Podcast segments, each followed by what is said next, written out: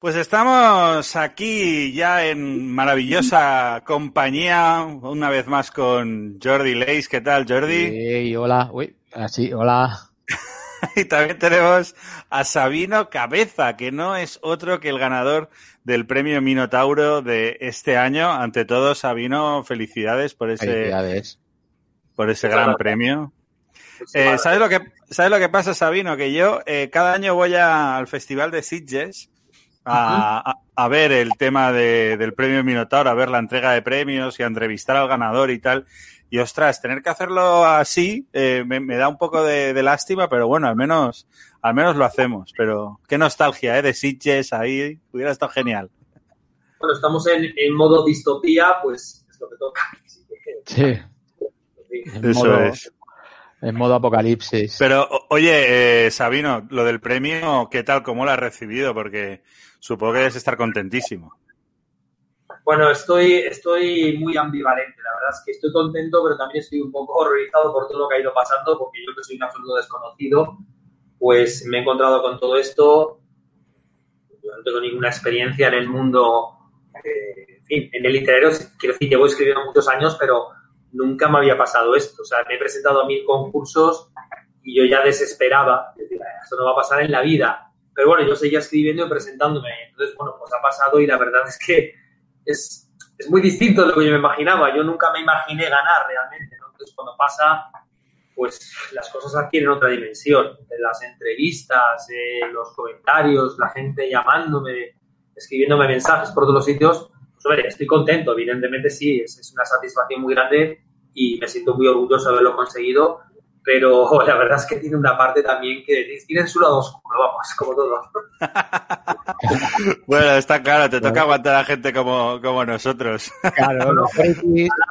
Ahora todos fueran, fueran como vosotros. Bueno, Sabino, vamos a enseñar eh, el libro, que aún no hemos hablado de él. Esta es la portada, ¿eh? Frontera Oscura, Premio Minotauro 2020. De hecho, ha salido esta semana en tiendas, o sea que estamos hablando de algo completamente reciente. Pero Ayer, bueno. creo. Ayer, ayer, ¿no? Ayer, ayer. Ayer, ayer. El, pasado, na- Nada. el pasado martes. Y bueno, pero Jordi ya lo tiene, ¿eh? Ya, ya lo- tú ya lo Sí, has... sí, lo tengo, lo tengo aquí. No, lo he visto ahí detrás de ti. Sí, sí, Lo lo tengo veo. aquí. Lo que, lo que, claro, Sí, sí. es que lo tenías ahí. que Sí, sí, digo, sí. Pero No, bueno, no, esto, esto no se lee en un día, esto es un libro de saborear, de, de lenta Bueno. digestión, me parece, ¿no, Sabino? Bueno, a ver, eh, este es un libro que me han preguntado en ocasión. ¿Esto es hard science fiction o es una ficción un poco más tipo eh, space opera o algo así? Y la verdad es que está un poco entre medias, porque es verdad que tiene una parte en la que me tuve que, que informar muchísimo, que toda la parte un poco astronómica, la parte de la física, y no es exactamente una space opera clásica, es una historia de aventuras. eh, entonces, eh, de las personas que él ha leído, de, de- de mi grupo de personas que tengo como lectores de todo lo que escribo, un poco para ir probando, que son para hacer las pruebas beta y tal, pues alguien me ha dicho, a mí me ha encantado, y también alguien me ha dicho, la verdad es que es un poco difícil de leer porque una parte eh, científica bastante compleja, bueno, científica, yo digo científica, pero os puedo asegurar si, que si hay algún físico, algún astrónomo que lea la novela, se echará las manos a la cabeza porque, en fin, me invento una física muy particular para la novela. Y, bueno, supongo que habrá errores, seguro que hay errores. Pero yo creo que es una novela para leer con tranquilidad porque es verdad que hay momentos en los que tienes que leer con bastante atención para saber muy bien por dónde van las cosas. No, no es que sea muy difícil, pero no- esto no es tele. O sea, no llega a ese nivel ni mucho menos. O sea, es mucho más fácil de comprender todo. Muy bien. Claro, tú tuviste que documentar bastante, porque al tratarse de un tema de ciencia ficción ya más, pues eso, en el año 2560 y colonización espacial, mm, y, y además se trata de un fenómeno como son los agujeros negros, te, te, habrás tenido que documentar bastante de este tema, porque yo a veces La verdad es que, a ver, esta novela en realidad es eh, una novela que es posterior a una primera que escribí hace ya unos años. Esa también la presenté a concurso, pero no pasó nada, no tuvo ninguna trascendencia. Y bueno, pues ahora en esta ocasión sí. Entonces, eh, todo lo que, lo que cuento en esta novela, digamos que el entorno, el, el, contexto sociocultural, histórico, económico, todo lo que yo he creado para esta novela ya estaba creado en una novela anterior. Que esa sí que era una, una space opera clásica de aventuras de un señor a que le pasan cosas cuando menos se lo espera. Más o menos se transcurre unos 150 años después de esta, de Frontera Oscura. Entonces aproveché un pequeño elemento histórico que yo contaba en esa otra novela y dije voy a desarrollarlo porque la historia me interesa y me lo planteé, pues, eh, planteé trasladar la, la acción a las cercanías de un agujero negro porque a mí me emocionó muchísimo el año pasado cuando se hicieron las primeras fotografías del famoso agujero negro que por fin sabía un agujero negro. A mí aquello me emocionó mucho porque a mí los agujeros negros me han interesado como objetos astronómicos desde hace muchísimo tiempo. He intentado eh, leer todo lo que he podido al respecto. Obviamente, no desde el punto de vista matemático de un físico, sino desde el punto de vista de un lego en ese terreno al que le gusta la astronomía. Y, pero es verdad que para la parte puramente astronómica de lo que es el agujero negro, lo que pasa cerca, todo esto, no me bastaba con lo que ya había leído ya hasta ahora. Me tuve que coger el, tocho ese enorme que tiene Kip Thorne, que es el, asesor científico de, de Interestelar, y pues, que leer, pero vamos, minuciosamente para intentar en la medida de lo posible ser lo más verosímil que, pudiera ser, ¿no?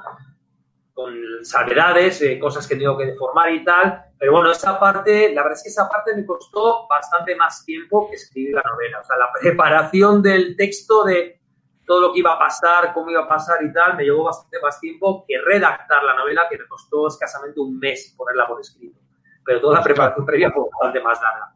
Yo escribo muy rápido, ¿eh? Tengo la, además me gusta, cuando escribo, me gusta, digamos, someterme a presión. Y entonces, cuando me presento a un concurso, que normalmente todas, llevo siete novelas escritas hasta ahora, y han sido todas para concurso. Entonces siempre me pongo, digo, bueno, ¿cuándo es la fecha de entrega?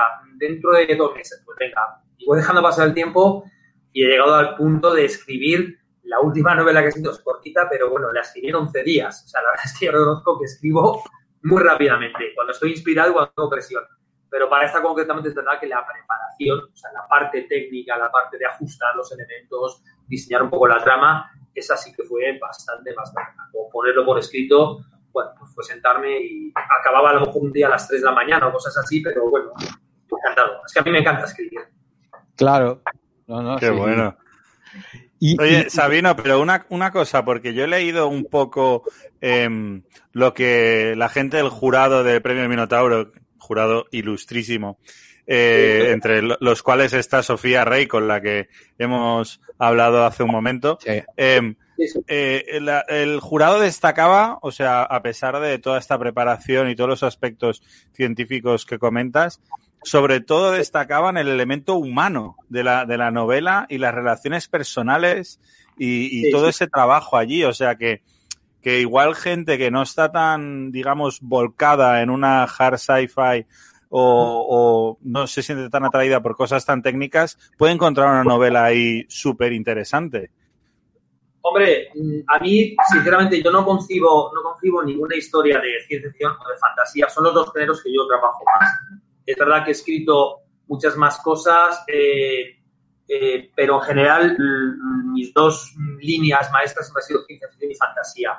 Digo, no concibo ninguna historia en la que los personajes no sean lo más relevante. Es decir, para mí el contexto, ya sea ciencia ficción o fantasía, me da igual el tema, es solo eso, el contexto en el que ocurren las cosas. Y las cosas ocurren porque hay personajes que son los que llevan adelante la historia. Entonces, para mí siempre ha sido muy importante contar pues eh, lo que le pasa, sobre todo que haya un desarrollo. O sea, yo he leído mucha ciencia ficción, he leído mucha literatura en general y las historias que realmente me gustan, y yo supongo que le pasará a todo el mundo en general, son aquellas en las que los personajes pues evolucionan, que es, no sé, a lo mejor hay alguien a quien le pueda parecer mal lo que digo, pero creo que el gran fracaso de las tres últimas películas de Disney sobre Star Wars ha sido precisamente la falta de evolución personal de los personajes. Son personajes muy planos, que están como muy diseñados para un objetivo concreto, pero eh, se pierde un poco esa historia de el desarrollo personal, el esfuerzo de cada personaje y sus relaciones humanas, ¿no? Y yo en esta novela eso sí que lo he cuidado mucho. Para mí es muy importante el mostrar,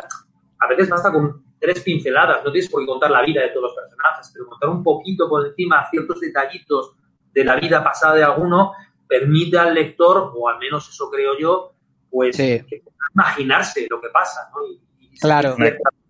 Ujú. Sí, Es sí, que están como latas de sardinas dentro de una nave, que puede exactamente. ser grande, pero están metidos ahí dentro. Muy pequeña, la nave es muy pequeña. Y, y- y tienen, y hay el, el roce constante, quiero decir, están con- conviviendo, es su familia ahora mismo. Exacto, sí, sí. Entonces Quería tienen. explorar eso precisamente. Eso es- Bueno, a ver, yo soy un fan grande de la ciencia ficción y de, en general de todo tipo de ciencia ficción, eh, pero sí que hay como dos grandes eh, historias que a mí me han fascinado siempre, que han sido Star Wars y Star Trek. Eh, yo, y Star, Star Wars la vi cuando se estrenó en España en el año 78, porque se estrenó en Estados Unidos en 77, pero hasta el 78 no llegó aquí. Y yo recuerdo mi ansiedad, mis nervios cuando tenía que ir al cine, porque además me costó un trabajo tremendo conseguir que mi padre me llevara al cine, porque él no quería, o sea, no me interesa eso, me costó, bueno, muchísimo esfuerzo. Entonces, para mí, Star Wars es parte de mi, de mi herencia, casi genética ya, ¿no? Pero esta novela concretamente tiene más de estilo, más, más de Star Trek, ¿no? Sí, Porque, y, y, bueno, puedo decir claramente que el personaje protagonista de esta novela está inspirado, inspirado así un poco con ciertas similitudes, con la capitana Janeway de Star Trek Voyager. A mí me gustó bastante sí. Bueno, me- en general me gustan todas las series de Star Trek, algunas más que otras, hay episodios que me gustan menos, pero en general, cómo desarrollan esas tramas en las que precisamente lo humano siempre va muy, muy, muy, o sea, lo humano y lo alienígena, ¿no? Es decir, las relaciones personales de la gente siempre las tienen con mucho cuidado y no es la pura, eh, como decir, la acción, el efecto especial, no es eso lo que importa, sino lo que le pasa a los personajes. Para mí eso ha sido una gran inspiración. Y como tú decías, Jordi, pues eh, justamente en una nave que mide 60 metros de largo, un espacio muy reducido, pues claro, son ocho personas que viven Claro.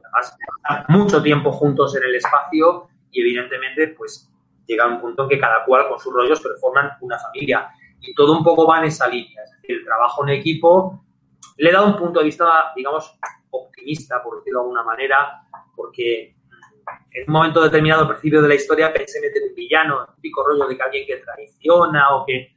Dije, a ver, eso está muy brillante. Siempre todo el mundo espera que haya un traidor, alguien que tipo Ash en, en, en el octavo pasajero. Dije, no, lo que me interesa es contar un poco cómo esta gente se enfrenta a un reto muy importante del que se puede jugar la vida y deciden jugarse la vida y, bueno, haciendo, haciendo equipo, haciendo trabajo de grupo, ¿no? Y para mí eso es lo que quería contar, básicamente. Muy bien, Sabino. Oye, Jordi, hazle ahí. Ahora te ha ganado, ¿eh? Porque, porque eres un treki acabado. Yo soy entonces, Treki. Ya, Sabino, te la, te la has metido en el bolsillo, pero a tope. No tenemos mucho tiempo, Jordi. Hazle una última pregunta a Sabino antes de, de Eh, despedirlo. la, la ciencia ficción, eh, ya lo comenté anteriormente en, en la otra entrevista, eh, que, que- estoy leyendo es, es un poco apocalíptica, pero Sí. esta novela presenta un optimismo, algo, algo que nos dé esperanza, como en Star Sí. Trek. Sí. Mira, el contexto sociopolítico que yo he diseñado para la novela anterior a esta era un tanto, a ver, tenía avances muy importantes, pero era, un- era una especie de, bueno, de proyección hacia el futuro de qué puede pasar, tipo mercaderes del espacio en el que las grandes corporaciones económicas lo dominan todo y la sociedad va a ser muy distinta. Yo supuesto que de aquí a 500 años, si sobrevivimos, será todo muy distinto. Pero eh, a pesar de todo, eh, a pesar de los problemas eh, de, de la presión de las grandes corporaciones y todo este tipo de cosas, y la política y tal y cual, a mí siempre me gusta contar las, bueno, tender hacia la posibilidad de que algo salga bien, y en esta concretamente sí que es verdad que me he esforzado mucho en que tenga un punto de, no me gusta la palabra porque es como muy, muy cursi, pero de esperanza, es decir, que incluso Claro. en las peores situaciones, eh, bueno, se puede hacer algo de, por mejorar las cosas, ¿no? Y era un poco mi intención, básicamente, en este caso. Pero sí que es verdad que la ciencia ficción últimamente, supongo que responde a, al- a lo que pasa en nuestra sociedad hoy en día, es muy, muy, muy apocalíptica. Mucho, demasiado. Muy amable. Sí. Muy bien, bueno, pues ciencia ficción, astronomía, relaciones personales, espacio a tope, Star Wars, Star Trek, todo ahí en esa coctelera de esta nueva novela eh, de Sabino Cabeza. Quedaros bien con la portada, Frontera Oscura, Premio Minotauro 2020. pues ya está en tiendas y es una gran oportunidad para descubrir a un autor de nuestro país como es Sabino Cabeza, que ha sido un placer tenerte aquí en el Hotel Bader, Sabino. Lo mismo os digo, ha sido un gran Muchas placer. y gracias. He descubierto vuestra página web y estoy encantado, francamente. O sea que, Muchas gracias. Muy bien, pues esta es tu casa. pues nada, ha sido un auténtico placer. Saludos. Muchas Gracias. gracias, Sabino. Queda bien. Hasta pronto. Hasta luego.